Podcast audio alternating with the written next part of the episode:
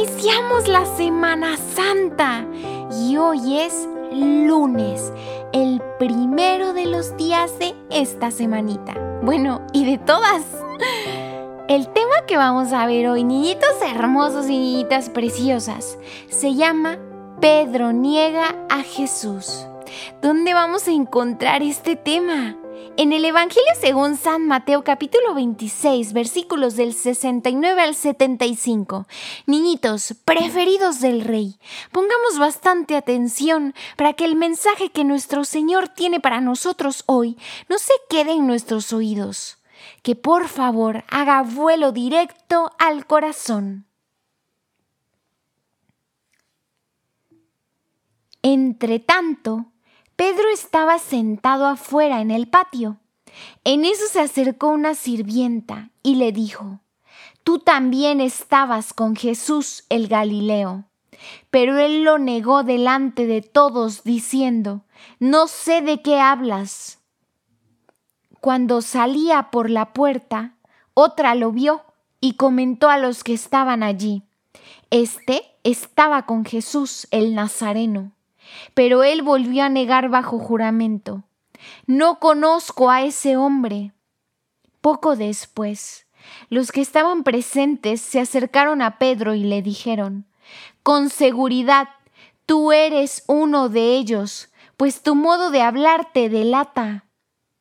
Él empezó entonces a maldecir y a jurar, No conozco a ese hombre, y enseguida cantó un gallo. Pedro se acordó de lo dicho por Jesús. Antes de que cante un gallo, tú me habrás negado tres veces. Y saliendo, lloró con amargura. Palabra del Señor. Decimos juntos, Gloria a ti, Señor Jesús. Pues muy bien, niñitos y niñitas, vamos a tomar esa imagen del gallo. Ese gallito nos recuerda que es un gran pecado, pero grandísimo, el negar a Jesucristo. A diferencia de los otros discípulos, Pedro siguió a Jesús al patio del sumo sacerdote. Recuerdan que la vez pasada hablábamos acerca de que Pedro fue y desde lo lejos él acompañó permaneció afuera de ese patio mientras interrogaban y acusaban a Jesús. Mientras esperaban, algunos de los ahí reunidos se dieron cuenta de que Pedro era uno de los discípulos que siempre estaban con Jesús y querían burlarse de él. Lleno de orgullo, y bueno, seamos realistas, también un poco de miedo, o quizás un mucho de miedo. Pedro negó a Jesús. Afirmó que ni siquiera lo conocía. Se puso furioso e incluso con tal de salvarse, aparentemente, juró que no era uno de los discípulos de Jesús. Y no lo negó una, no lo negó ni dos, lo negó tres veces y después cantó un gallo. Pedro recordó cómo Jesús su maestro, su amigo con el que había convivido no mucho, sino muchísimo. Él había predicho ya esa traición. Negar a Jesús, niñitos, es un pecado gravísimo y Pedro lo sabía.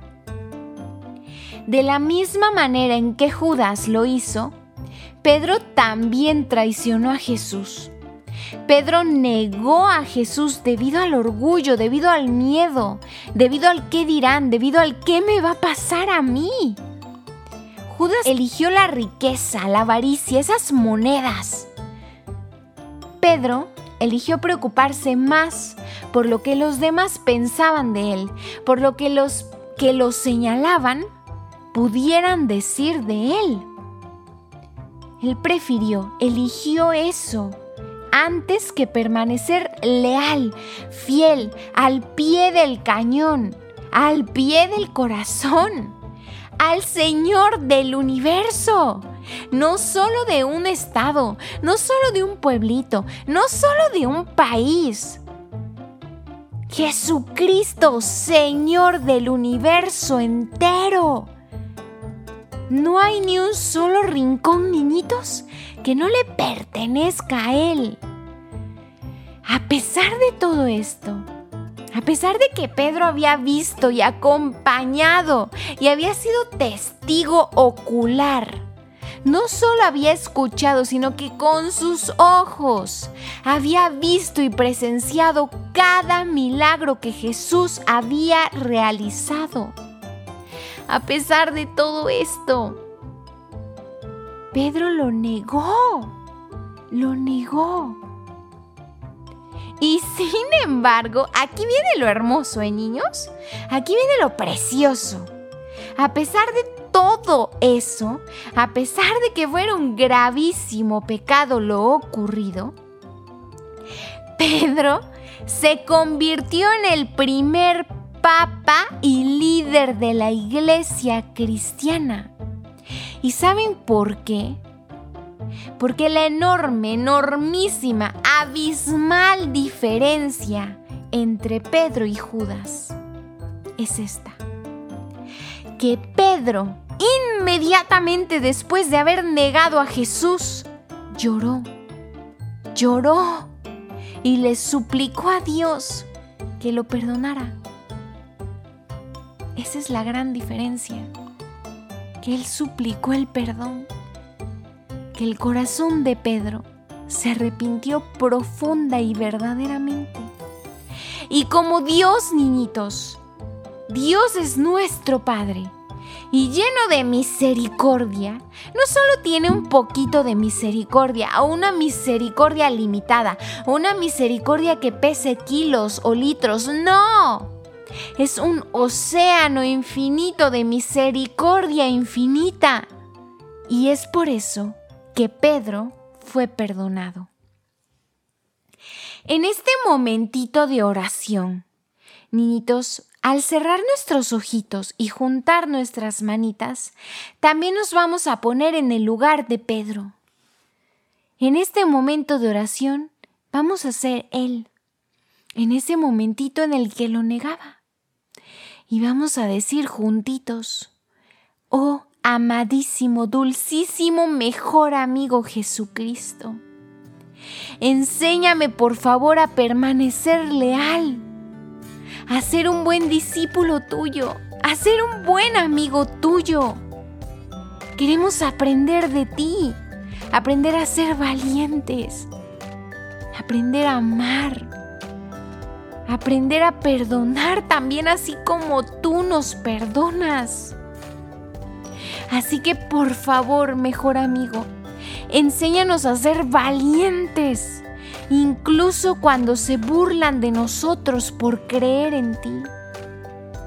Sobre todo en esos momentos, danos la fuerza para decir, sí creo y sí conozco a Jesucristo. Claro que lo conozco.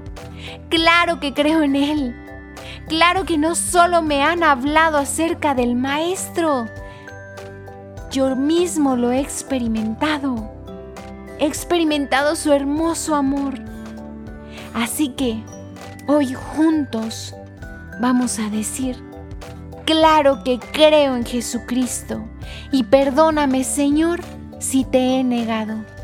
Perdóname por favor si con mis actos he dicho no te conozco porque esta noche o este día o esta tarde, en este momento en el que estoy escuchando y orando con este audio, quiero decirte que quiero, quiero decirte que quiero amarte para siempre, que no quiero volver a negarte, al contrario, quiero gritar que te conozco por todos lados y con todo el mundo